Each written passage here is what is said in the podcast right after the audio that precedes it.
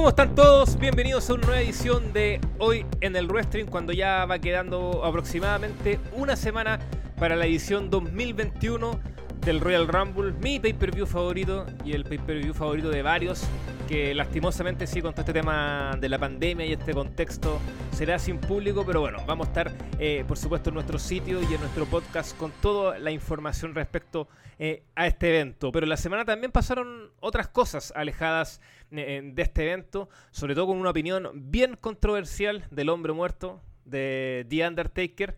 y para ello vamos a estar debatiendo en compañía, primero que todo, de un gran fanático del señor Taker, don Nachito Meñique, Ignacio Salvo. Nacho, me imagino que tú vas, a apoyar las palabras de tu ídolo.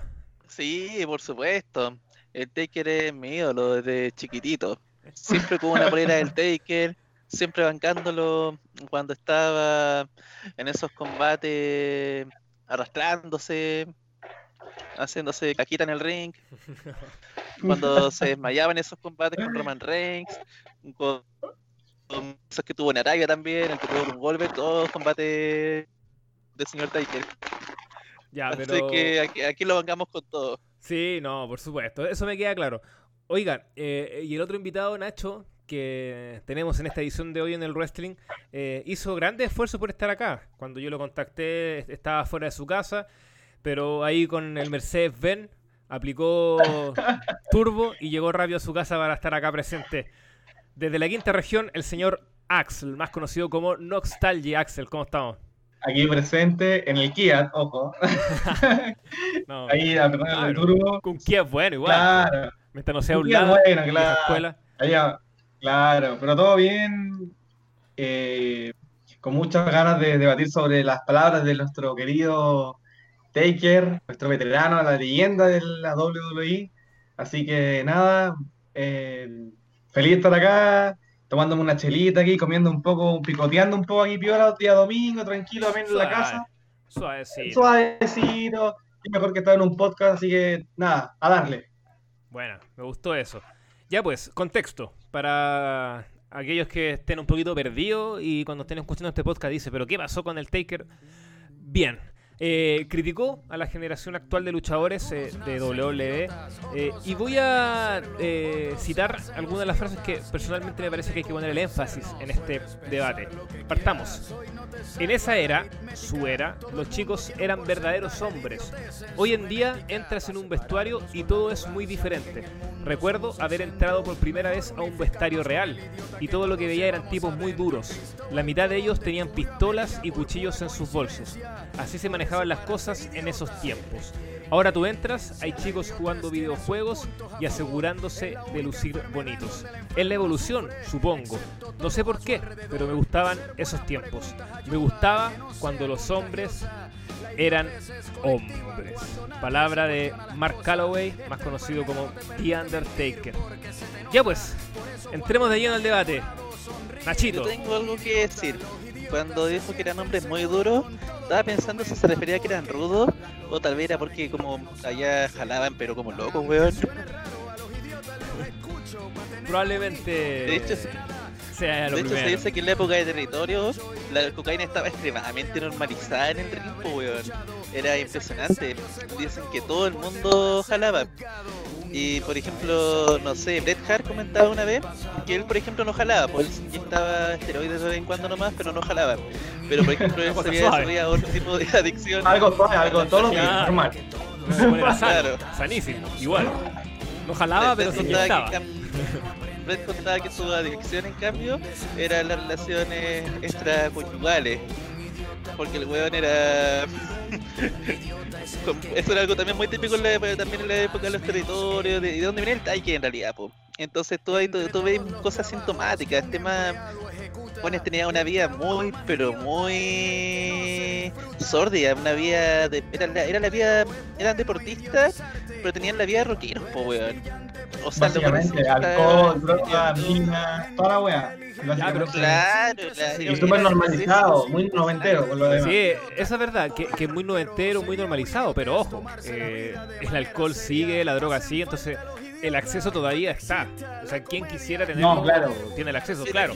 Hay políticas más, más potentes. Más estrictas en el sentido, claro, por ejemplo. Pero todavía está eso. Sea, está a la mano. De Vince perdonaba más antes. Ahora como que Vince es más estricto en el sentido de que, claro, la imagen que da, la, la pejera, toda la cuestión, como que no, no se puede como endrogarse todos los fines de semana y toda la wea. No, sé si, no sé si ahora sea tanto eso sí. Yo creo que indudablemente antes, cuando no había ningún control, pero en cambio ahora, ponle tú, no, ponle tú un weón. Mira, por ejemplo, un, un luchador X tiene, lo pillan chupando hay, hay, hay, corte de cabeza. Por ejemplo, pasa esa cuestión con Rosa Con Con, Uso, creo, ¿no? O con el otro uso, como que tomaron, chocaron.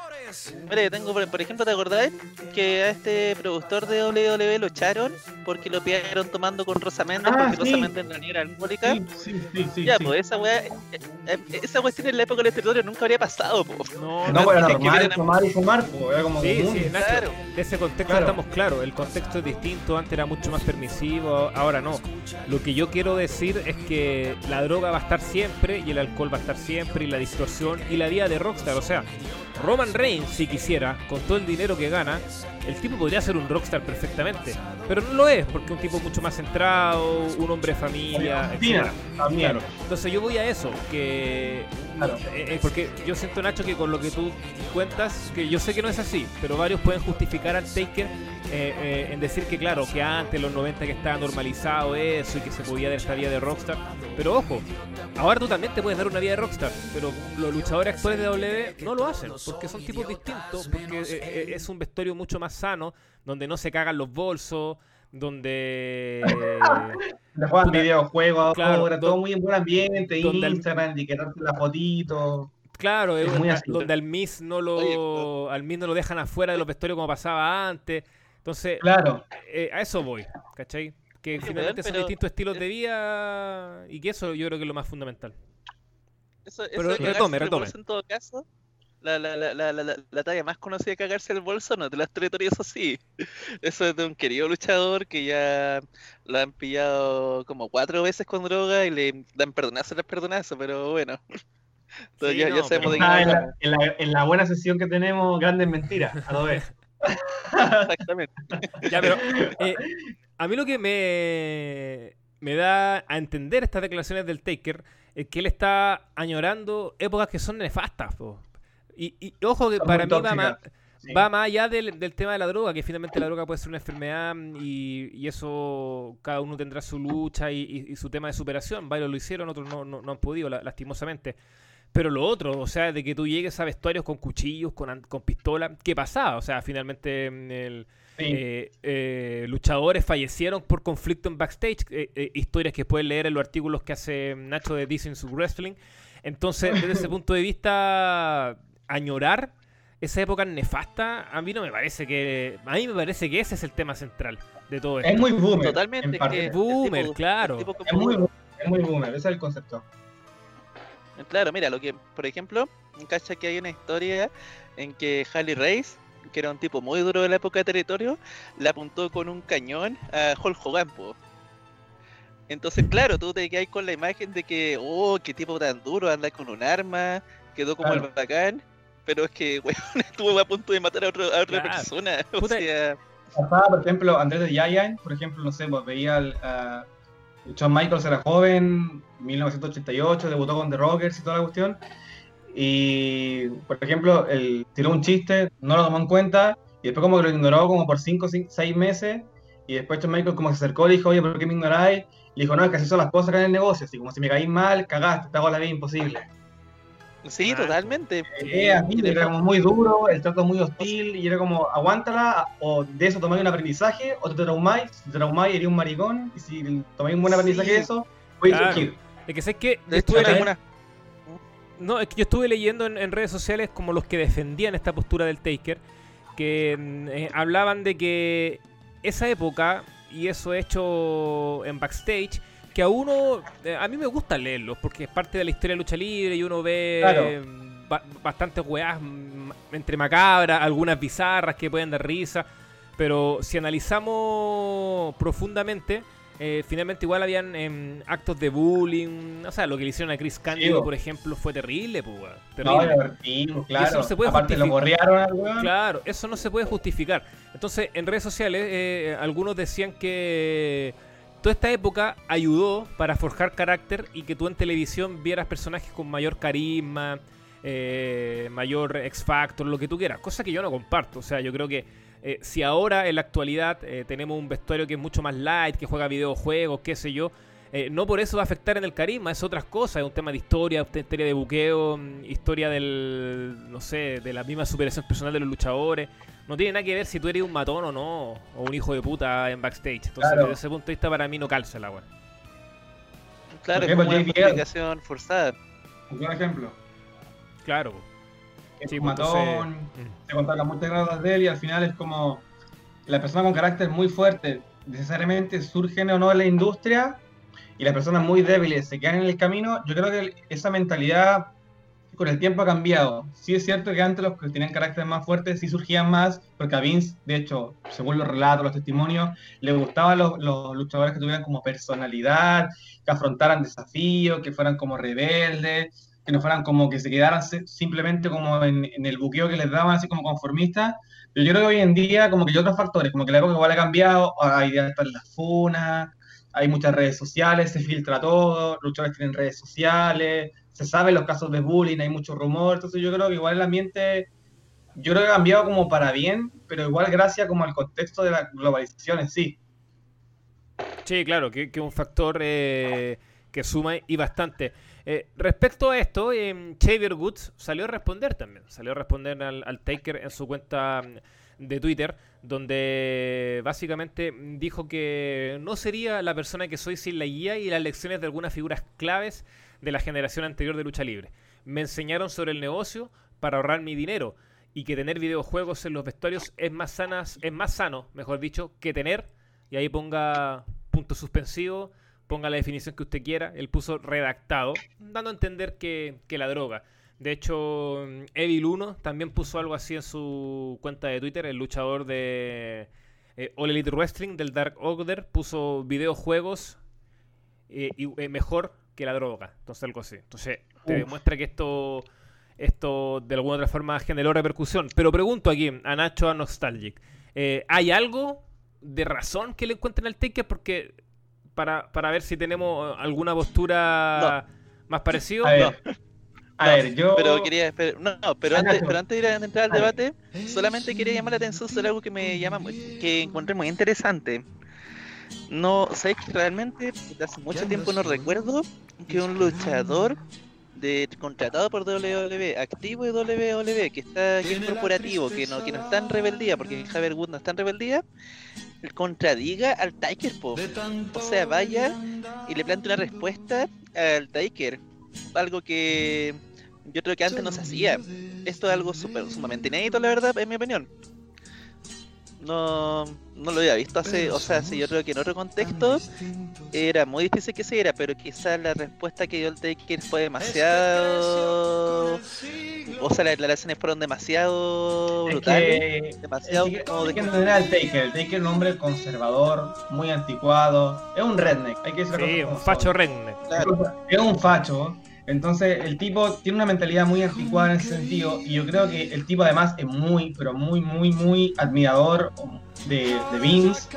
El tipo le banca todo lo que dice, el tipo lo quiere mucho, porque claro, Vince le dio la oportunidad de oro a convertirse en lo que él fue, la leyenda y todo lo demás, el, ícono de WrestleMania.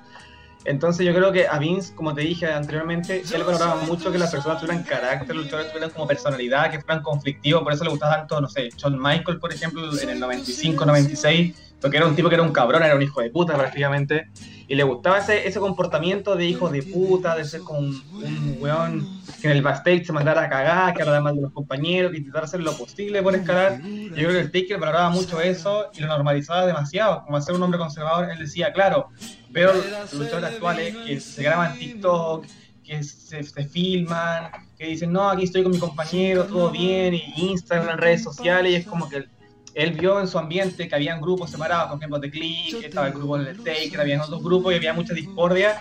Y para él esto es como raro, y es como, esto no es competencia, esto es como, son todos iguales, entonces como que si mi compañero triunfa, como, ah, qué bien, está triunfando, pero eh, antiguamente era como mi compañero triunfa, que envidia. Yo siento así. Sí. Eh, un buen punto eh, al respecto. Ya, y, sobre eh, esto de los videojuegos, que igual genera bromas, genera risa. A mí personalmente no me molesta que los luchadores jueguen. A mí tampoco, la verdad es como que juegan no. Claro, o sea, nosotros tiramos la talla con ella, que ya está viejo, tiene como cinco hijos y ni los pesca. Y, y pasa jugando el hombre, pero. Claro. Pero fuera de eso, no sé, mira, yo más allá de los videojuegos, si quieren hacer reseñas de películas como Cesarito y todo, todas esas weas que, hay en internet, lo hagan. No, tengo, problema. Yo eh, eh, apelo por un vestuario más limpio, más sano.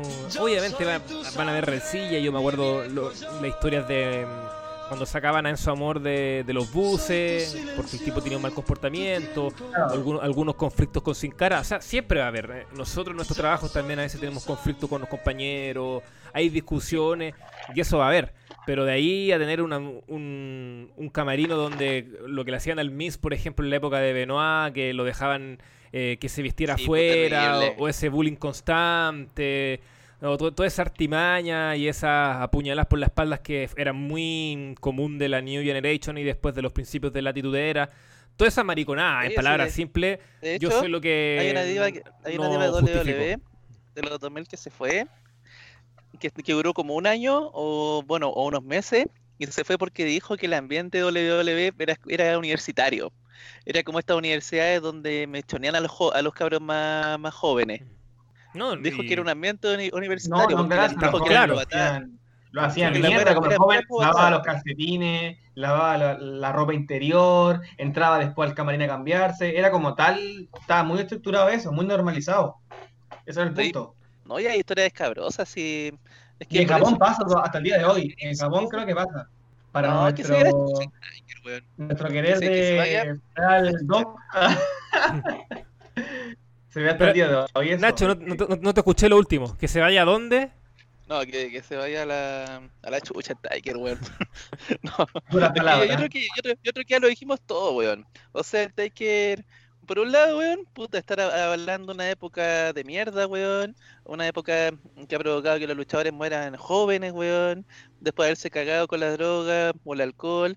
O que mueran pobres muchas veces porque los weones como se gastaban todo en la gira al mismo tiempo, al mismo tiempo que ganaban plata en las adicciones. No, weón, está, estar avalando eso. O sea, el Taker en el fondo está defendiendo mm, puta comportamientos nefastos de la lucha libre, weón. Así que no, que se dé la, mierda el viejo, weón. Pero mira, voy a leer otra de sus frases, que esto, cuando, que una crítica más al producto actual, que nosotros mismos también hemos criticado el producto actual, Así que vamos a ver qué, qué opinan ustedes al respecto. Dice, el producto ha cambiado mucho y está algo mal. Probablemente enojaré a mucha gente, pero necesitan escucharlo. Es lo que es. Para los jóvenes que me ven como un viejo amargado, yo no estoy amargado. Tuve mi tiempo y me alejé cuando quería alejarme. Creo que el producto es un poco suave. Hay muchachos por aquí y por allá que tienen ventajas, pero creo que hay demasiada belleza y poca sustancia en este momento. Uy. Nuevamente que se vaya la chucha.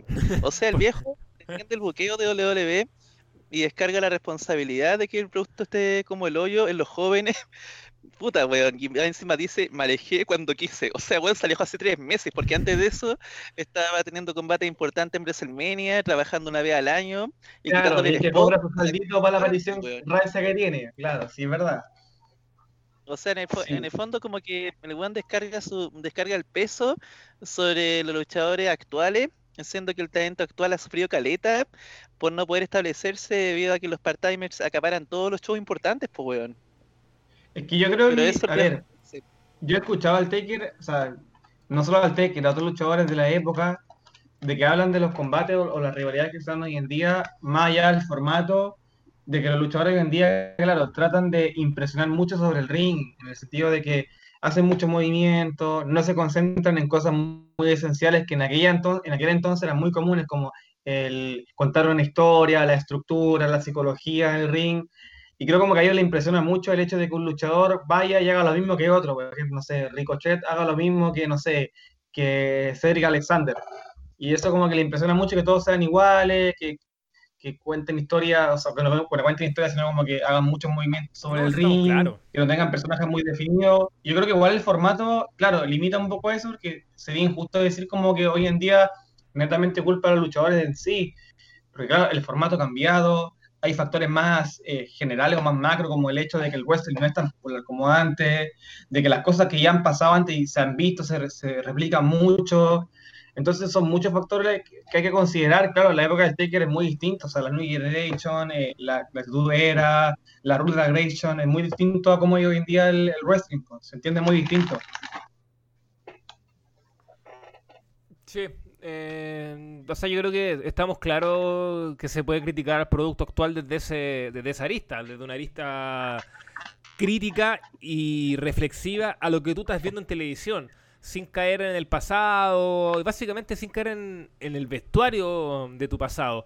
Eh, porque el producto televisivo efectivamente tú puedes comparar y como decía Nostalgic el contexto de que antes el wrestling era mucho más popular, etcétera en el producto como, como, como tal, actual, efectivamente hay muchas cosas que criticar. Eh, hay muchos luchadores sin personalidad, muchos luchadores que lucen idénticos, que lo hemos dicho acá, etcétera. Pero eso finalmente va por eh, la falta de cariño en tu producto, los pésimos buqueos, la nula historia y calidad de historias que hay, y etcétera, etcétera, etcétera. Entonces, desde ese punto de vista, creo que, que el Taker hace bien en dejar claro que, eh, que, que, el producto actual, probablemente, más allá de lo que dice Nacho, de que el weón sigue robando y todo, que pero finalmente eso me parece que otro tema. Creo que él, él puede criticar. El, el roba, pero eso la verdad en, en cierta parte.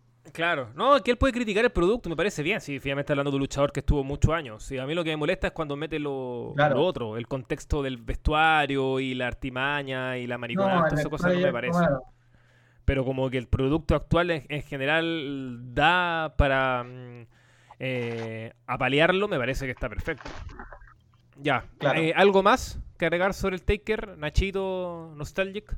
Putelo Nacho, se lo dejo a usted. Putelo no Dele con todo. Lo, mejor es que. Que Nacho cuando hizo la nota, que estoy revisando la nota, bueno, lógico, porque ahí fui leyendo los extractos. Nacho puso dos GIF para, para hacer, no, y una foto, que sale un Taker destrozado. Puso el GIF cuando le hace la. Le hace el Tombstone, el Tombstone a Goldberg, y sale cuando se cae con, con Reigns también en WrestleMania 33, un desastre, weón. con, con cuál se podía parar. Nacho lo quiere mucho, lo que Es que, no, lo que yo apunto es que, pucha, el viejo trata como de descargar toda la responsabilidad en los luchadores, en el talento. Y pucha, yo creo que gran parte del problema de que no hayan estrellas es por culpa de buenos como él, pues. El buen era parte del producto, pero era parte del producto cuando a él le convenía, porque llegaba en los momentos determinantes a robarse todo el spot y luego desaparecía el resto del año. Y es lo que están haciendo otros veteranos también, pero esos veteranos por supuesto no los critican. Yo no veo como ninguna autocrítica del Undertaker, la verdad. Porque claro, él ganaba plata con eso. yo creo que, yo creo que Vince está desesperado por rating y por llamar atención en los pay-per-view y tal la wey, como que dice, puta, en tener a, no sé, a Drew a, a otro weón más en, un evento y, los ratings no reflejan mi producto, tengo que invitar a estos weones viejos, aunque se arrastren al Goldberg, al, Taker, incluso, no sé, pueden ir a Hulk si quieren, pero es como eso, es como que la W depende mucho últimamente de los viejos, porque los actuales, de partida, claro, es como el buqueo que le dan los actuales tampoco es tan llamativo, es decir, ¿qué luchador actual, aparte de Roman Reigns, no sé, o Daniel Bryan, que ya tuvo su momento en WrestleMania, o AJ Styles, etcétera, o Drew incluso, ¿hay alguien más llamativo que ellos, así como que sea de la nueva generación? No hay muy tenés que ir probando, pues, weón. Porque piensa, por ejemplo, mira, por, por, ejemplo, un luchador. A Dolce en su momento estaba muy over, el weón llamaba la atención y lo mataron, pues. Lo mataron totalmente. Y de hecho, gran parte de como de, esa aura de muerto que tiene, no es porque el weón sea no es que porque el weón haya partido siendo medio, es porque en su momento el weón lo mataron literalmente, pues. Tenéis luchadores. Pero que... lo mataron de partida por hablador al principio, creo que como que declaró dijo jugar sobre Randy Orton, sobre John Cena en su tiempo, y luego creo que en, en Survivor Series el 2014, creo que fue un parche porque Roman Reigns estaba en lesionado, entonces como que dijeron ya, lo reemplazamos por Doc Ziggler, o sea, al final era como un, un plan a corto plazo, más que a largo plazo, siempre lo pero que me refiero, a, me refiero a que tenéis luchadores así, que en el fondo, eh, como que en parte la obra de muerto y la, y la obra de no carisma se la ganan porque lo hacen mierda, po. Y ahí influye mucho el tema de los part porque pucha, un luchador cuando tiene la posibilidad de estar en WrestleMania, en un combate importante, sea como sea, gana atractivo. Pero, por ejemplo, de hecho, Roman Reigns al principio no tenía como ese atractivo, pero lo ponía en WrestleMania 31 en Main Event y gana un atractivo natural al tiro, po. A pesar de que el luchador de repente no tenga tanto talento, el hecho de, de darle spot suma caleta, po. ¿Y qué pasa cuando em, en vez de estar él, hay un part-timer cualquiera que ya eh, está jubilado? No, no, no. en ese sentido, igual yo encuentro no sé, que Edge, eh, Randy Orton o John Cena o la leyenda que sea venga como a robar eh, un, lugar en WrestleMania, me parece mucho, porque por ejemplo, eso no se veía mucho antes. Tú veis, por ejemplo, la actitud era la Ruta Gretchen. Tú veis como que el, May Event era entre personajes que eran íconos de la época y actualmente no es tan así, Claro, pues no se ve así. Porque piensa que en el fondo así es como tú vas construyendo una estrella, pues una estrella, weón, tenés que alimentarlo para, para que sea grande. De otro modo queda como un weón X, como Dolph Ziggler, que ahora a nadie le importa Dolph Ziggler. ya está totalmente muerto. Pero la idea es que. A King no más le importa ese weón, pero aquí estamos. Claro. la, idea, es como alimentar, la idea es como alimentar a los luchadores para que se crezcan. Y el tema es que WWE al priorizar a los part-timers ahora está buscando el cortoplacismo, no están creando estrellas. La única estrella que han podido crear en los últimos años, masculina al menos, ha sido Roman Reigns. Todos los otros weones ya. Y creo que Drew, Rollins, está Rollins, pero Rollins el... Claro. No, pero claro, pero es como, pero imagino que Nacho se refiere a, a, productos propios. Claro, productos propios, es que igual es como, Roman Reigns. Es que a ver, ser Rollins igual venía de Raw. Es que ser Rollins en, en Raw, digamos que no, en Ring of Honor no era como el gran luchador. el Black era un, pero fue campeón mundial. O sea, ya era, claro, era. Ya era conocido. Pero es que, a, a, lo que voy es que. Pero claro. ¿qué tanto pesa una indie? No, no, sí que era conocido en, en, los foros de lo conocido, pero era un luchador sin muchos matices, por así decirlo. Porque, por ejemplo, no sé, ahí Esther yo te diría que era un luchador que ya estaba treado antes de entrar a WWE porque ya llevaba muchos años en TNA y tenía esta televisada, pues. Pero en cambio hacer Rollins, no sé, yo creo, yo creo que para gran parte la gente comenzó a hacer Seth Rollins recién cuando estuvo en WWE, pero bueno, es otro debate. pero el punto es que... Da para otro, momento.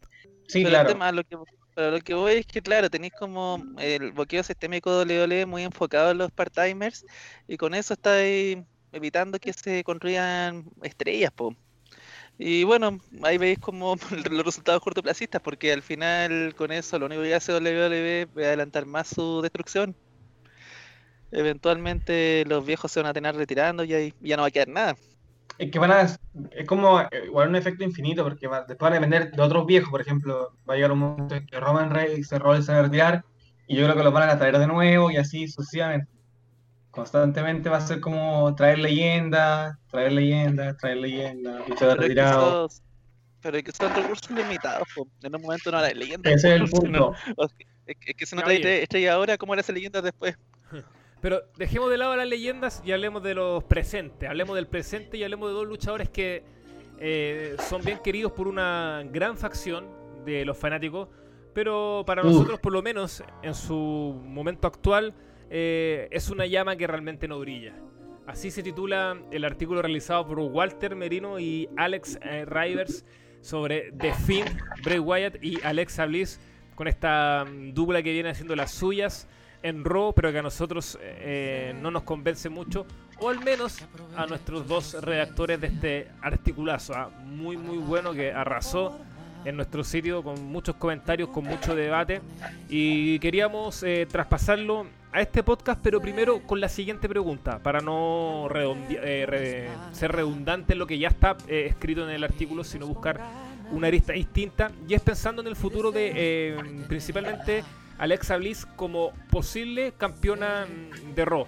Porque derrotó a Asuka de una forma casi invencible en el último Raw.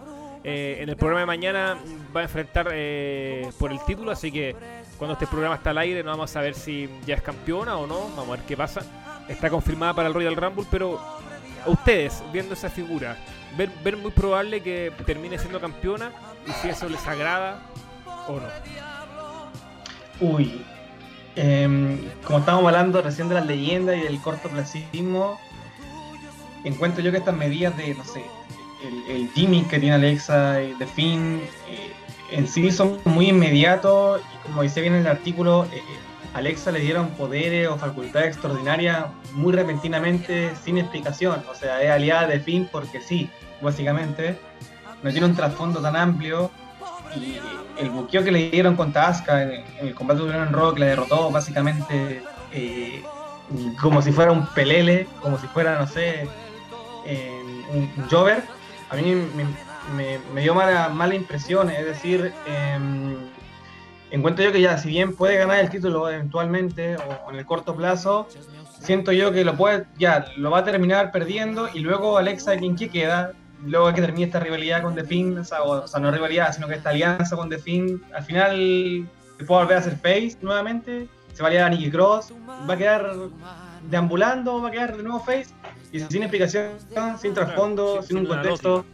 Y ese es el punto, que es muy cortoplacista, es como, oh, impresiona, genera visitas en YouTube, eh, los segmentos de The Fin con Alexa tienen 2 millones, 3 millones, oh, a los Caspares les encanta, pero luego ¿qué es? No hay nada, es como algo muy provisorio y no, no trasciende y por ende no, no, no, toma importancia con el tiempo y eso yo encuentro que es preocupante hablando con la leyenda y como relacionándolo con lo que estaba hablando ahora con Alexa encuentro yo como que es muy inmediato y no, no tiene un efecto como a, futuro Machito ah. oh weón pero qué lata weón paja. Es que, mira, yo creo que, yo creo que el mayor problema de esto es que si tú miráis audiencia, si tú miráis interés de los fanáticos y demás, ¿eh? esta basura funciona. Como Adam Sandler. pero es cortoplacista al fin Ese es el problema, o sea, es cortoplacista, pero al final tenés lo que la compañía quiere, que son eh, beneficios inmediatos, pues. Entonces, para lo que es para lo que quiere la empresa, le sirve, le está funcionando. Y el problema es que si esto le está funcionando, van a quizás usarlo con más intensificación. O sea, si tú de repente viste que una lucha cinematográfica eh, como la que tuvo Alexa, o sea, como la que ha tenido Bray Wyatt de este año, mandada buenos resultados, ¿por qué no darle el título y darle una lucha cinematográfica por el título en WrestleMania? ¿Por qué no hacer un Royal Rumble cinematográfico si da resultado? O sea, puede que WWE solamente porque está viendo eso, vaya por ese lado y lo haga todavía peor, porque si le está resultando, o sea, si le está dando plata en este momento, probablemente lo van a intensificar. Y eso sería lamentable, porque ya de por sí está siendo una historia muy. y un manejo de personajes muy lamentable. Imagínense qué pasa si los dos Real Rumble van por ese lado, van con poderes. Nosotros pensamos que Alexa va a eliminar em, levitando a toda la otra mina. Una wea así oh. ridícula. Lanzando bolas de fuego. Claro, no, hay que prepararse. Claro, un así Claro. Oh, qué terrible. Va, como que claro, va a y hay gente que lo defiende. Es que sé que lo va a ah. defender, porque Alexa tiene ese ese grupo, sobre todo un grupo bien fuerte de fanáticos desde una postura más adolescente, porque eh, si más pajero, más hormonales, ya. Más sí, o no, hormonal influye, pero, no, sí influye, pero es como un, es como una, es como una figura pop. Entonces tiene, tiene ese trasfondo y tiene su, su seguidilla de, de todos los fanáticos. haga lo que haga, le van a aplaudir. Yo, ojo que con Bray Wyatt pasa lo mismo. Yo, yo con Bray Wyatt eh, me, pasa como, por ejemplo, que mm, me acuerdo cuando yo era más lolo, más joven, eh, más cabro chico. Pero es que Cristóbal eso fue como hace cuánto. hace mucho. Pero eso fue en la, línea de fue la Yo me acuerdo que, por ejemplo, eh, como los cabros chicos, y me incluyo, nos volvíamos locos con Slipknot, por ejemplo. Por este tema de las máscaras y todo ese concepto detrás, que sin escuchar la música o sin saber un carajo de, música, oh, esto es lo mejor que ha pasado. Bueno, yo siento que con, con The Fin pasa algo similar. Que también, porque el tipo vende, efectivamente, vende muy bien, ah, los datos están ahí. Porque genera eso, o sea, tú ves un tipo con una máscara y con todo este tema del terror y lo demoníaco, eso vende que sea bueno o no es otra cosa. Yo lo encuentro un desastre. O sea, no Wyatt, ojo, yo el concepto de Bray Wyatt con la familia yo lo encontraba muy buena y lo defendí. No, era buenísimo. Más allá de que terminó como las weas, pero yo lo encontraba muy bien con Harper, con Rowan, eh, una familia, concepto, promo, lo que queráis. Pero con The Finn, como explicaron en el artículo, uno pasa lo mismo que con Wyatt en el sentido de que el tipo ataca gente sin, sin motivo alguno, porque la misma lógica de que se apagan las luces y aparece claro, atacarte. luego aparece y es como... Pero aparte es nefasto, eh, eh, no sabéis qué es. ¿Qué es The Finn? ¿Qué es? ¿Un tipo que hace un programa cómico con unos peluches de mierda? ¿O un demonio con una máscara eh, invencible? No, y los combates, los combates son cinematográficos y condicionan mucho eh, eh, eh, todo, porque al final son combates de mierda, que esas cosas como son. No hay ningún combate bueno de fin, salvo con Daniel Bryan, pero que Daniel Bryan difícilmente se va a prestar por un payaseo. Pero es que los demás es como muy cinematográfico, que efectos, que todo lo demás, y como recuerdo el screen hacer con Seth Rollins malísimo, y es como que al final te aburren los combates con, de, de Finn. Sí, vos. Eh, bueno. Lo bueno es que eventualmente, y como pasa con todos los personajes, la gente se va a tener aburriendo de esto. Va, hoy en día es lo más querido. Y claro, quizá medio del próximo año pase de moda y empiezan a decir, pero ¿qué estábamos haciendo? Porque suele pasar con Bray Wyatt también, de hecho con Bray Wyatt pasa harto igual, que había momentos en que estaba extremadamente over, pero luego se iba desinflando poco a poco cuando la gente ya le perdía como el hilo a la eh, idea de la familia y todo eso. Entonces quizá habrá que esperar nomás que esta moda horrible pase. O tal vez sea como el requetón que uno cuando llegó uno decía, no, esa no va a en nada y bueno, todavía está ahí. Todavía, claro, bueno, con variantes, pero sí. Ya. Claro. dejamos de lado este articulazo que está por supuesto en nuestro sitio. También dejamos de lado al Taker y vamos a entrar al minuto de descarga, pero antes quiero escuchar a Nostalgic de su favorito y su favorita para el Royal Rumble.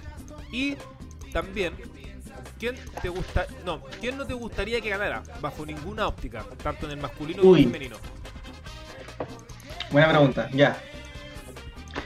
Del masculino, mi favorito y quien yo deseo que gane, pero es por, un fanatismo, yo creo, y es conocido, es Daniel Bryan. Me encantaría que ganara, pues no tiene una química con Roman Reigns y una rivalidad entre ellos dos, se puede vender por sí sola. Quien no quiero que gane es Brock Lesnar, porque siento que sería repetir la misma dinámica tóxica de siempre, de que Brock Lesnar llega, se cuesta el título, ya, Lesnar es un buen luchador, todo lo que queráis, a mí me gusta. Oh, lo bancaba mucho, pero si puede volver y gana el Royal Rumble, no sería lo más ideal. Si tiene una rivalidad con Roman Reigns o con Drew, eh, lo ideal es que no. En el femenino, em, tengo muchas dudas al respecto. Es que puede ser Charlotte, puede ser, eh, puede ser Sacha, eh, Bailey. Sacha es campeona, hombre. Enchúfese. Ah, Sacha es campeona, de veras, cierto. Decía que volvía a Roma, claro, luego perdí. No sé, igual puede ganar. Igual puede no, ganar. No, sí, ah, sí. Igual puede ganar. y reta a la campeona de Raw. Sí. Aquí está el problema, es que la edición femenina está muy, no sé, es que Alexa es candidata igual en parte, hay que reconocerlo. Alexa puede ganar, como de cualquier forma, puede ganar algún retorno sorpresa, no tengo idea. Pero, por ejemplo, no me gustaría que a Alexa, por lo mismo que dije anteriormente. Muy cortoplacista la, la medida y siento que es un gimmick muy provisorio. O sea, puede que en 5 o 6 meses más cambie el gimmick, se vuelva a face y es como Alexa vuelve a hacer, no sé, eh, se vuelve al Nicky Cross y al final vuelve a hacer lo mismo y como que nada pasó. Y cuando llega un personaje consistente, tiene que ganar el, el Rumble. Y yo, sinceramente, en el femenino tengo mi duda. Tengo mi duda porque siento yo que la división en general y las campeona, no está siendo tan, tan bien buqueada. No, a la Carmela, por ejemplo, si Carmela no, es un personaje serio. Eso. Ya. Vamos con el minuto de descarga. Nacho. Axel, Axel, Dime. Una, última, una última pregunta. Que, que esto igual lo había planteado, pero no, no, había, no había surgido. De luchadores que ustedes saben que ni por si acaso ganarían esto, pero que les gustaría haber impulsado hasta las nubes. Un luchador, un nombre que les gustaría que ganara el Royal Rumble, a pesar de que claramente no tiene ninguna chance. Ninguna chance, ninguna chance. ¿Cuál sería? Mira, por los loles, al que, te gustaría Por los loles. Así como por la risa, Arturo me gustaría, sí, pero solamente por, por los memes Arturo, pero yo creo que, no sé, eh, me gusta Sheamus, eh, Vicky, siento que no tienen chance de ganarlo y me encantaría que ganaran igual. Sheamus, weón, bacán. Sí. O el otro también, Sami Zayn, weón. O Sami Zayn también, claro. Que tiene un personaje muy bueno. Me encuentro Sami Zayn tiene un buen personaje, lo ha interpretado súper bien.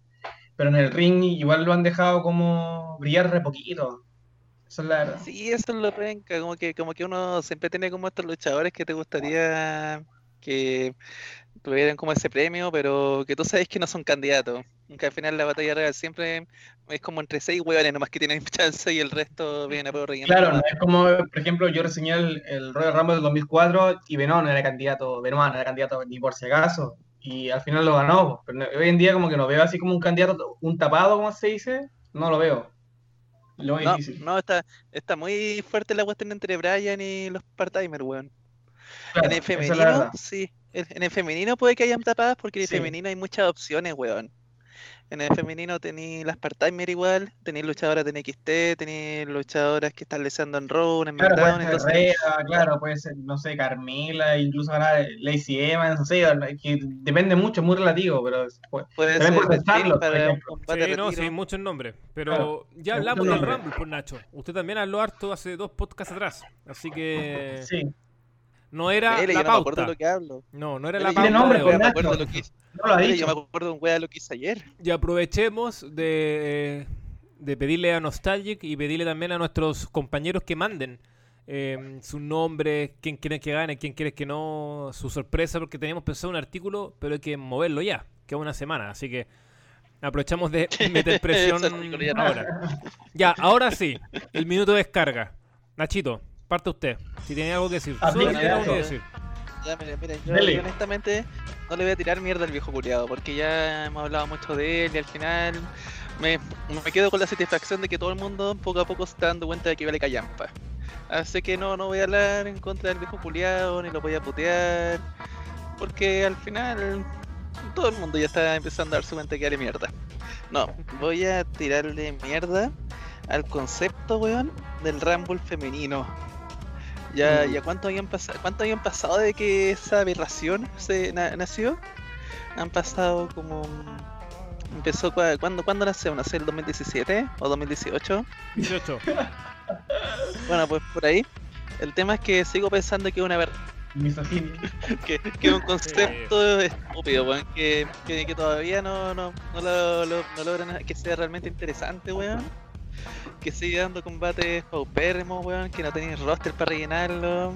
Que la, la weón en realidad falla por todos lados, weón. Y espero que con el tiempo la gente se aburra, la empresa también, y que lo dejen votado absolutamente, porque para mí veo una aberración esa weón.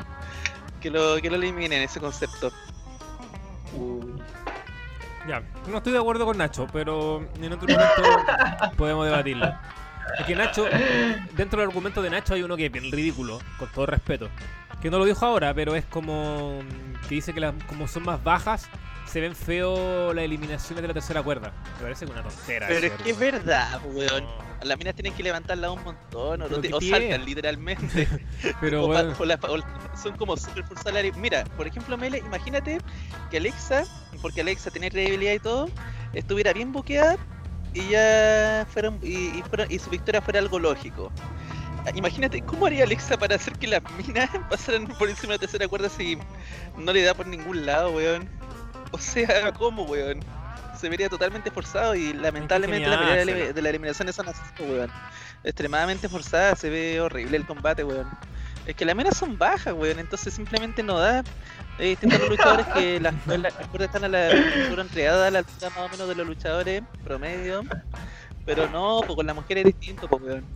No, si ese combate no funciona por ningún lado, weón. Por ninguno. Es una mierda. Me van a funar. Sí, Funaki. Funaki. Póneme, weón, por decir algo obvio, evidente. Y no, y no es porque esté tirándole mierda a las mujeres, simplemente porque encuentro que la idea no, no funciona, weón. Para nada. Me parece lamentable, weón. Lo hicieron simplemente porque WWE se apega como a esa dinámica del progresismo, pero cuando tú sabes que la empresa es todo menos progresista, weón, y todo menos todo menos apela pro derechos de las mujeres, pero claro, es por esa idea de hacer de progresismo, weón, que al final no funciona porque realmente el combate es poco funcional para lo que es la empresa, weón. Uy. Ya, eh, Axel, ¿tiene algo que decir? Eh, sí, de hecho, es algo con respecto a lo que estamos hablando en el grupo y algo como que igual se ha dado a conocer mediante Twitter y YouTube sobre Fallback, el canal. Uh, uh, nos metemos en tierras complejas, en tierras complejas. Nos metimos en tierras complejas, No me lo esperaba, no me lo esperaba. Pero aquí tengo por qué libertad, claro, libertad de expresión. Claro que Axel está dando su opinión personal y que nosotros Sí. y que no es la opinión del, de- del canal. No representa el canal No. todos solo dos ni el Minuto de descarga nada, siempre personal.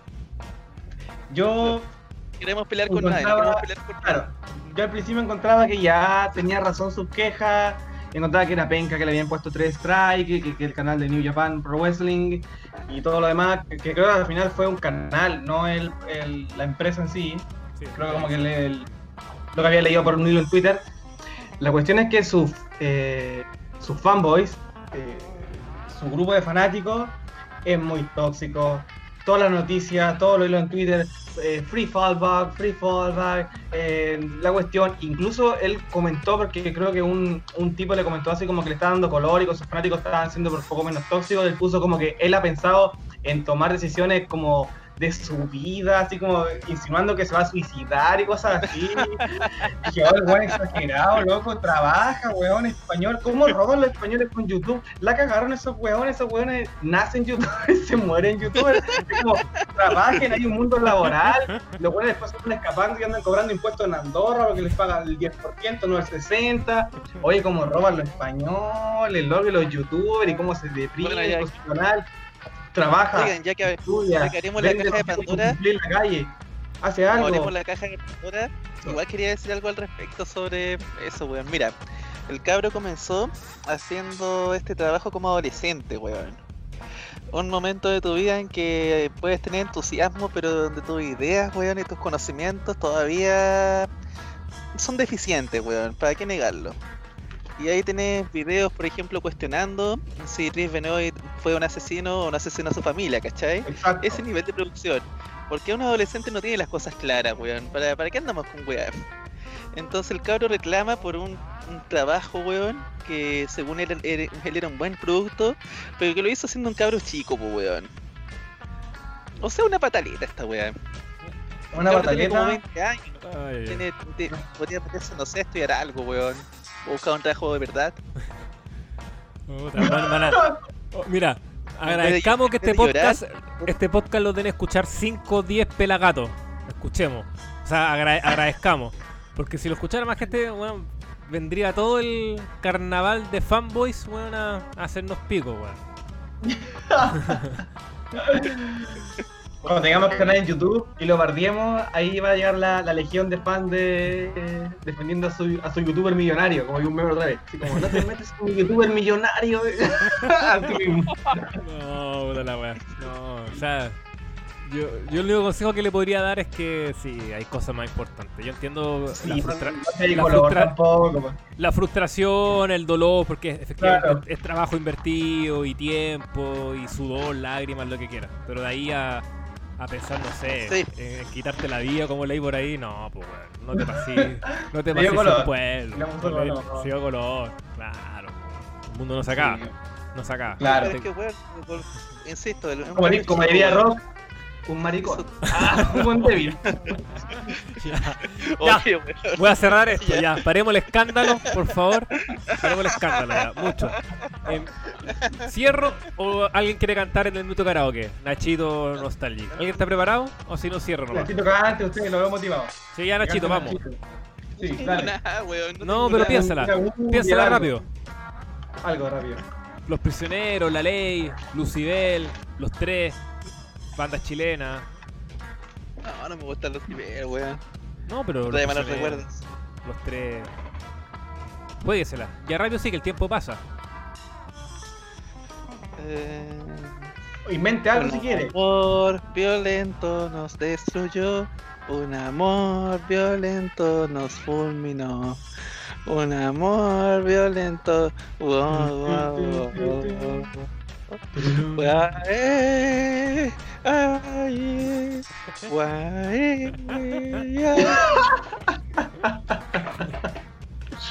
Afinadísimo, buen tema. con ese tema de los tres cerramos este hoy en el Wrestling. Que esté muy bien y nos encontramos para el podcast del Royal Rumble, analizando ahí los ganadores, las luchas titulares y todo lo demás. Que esté muy bien. Chao, chao. Adiós. Porque un amor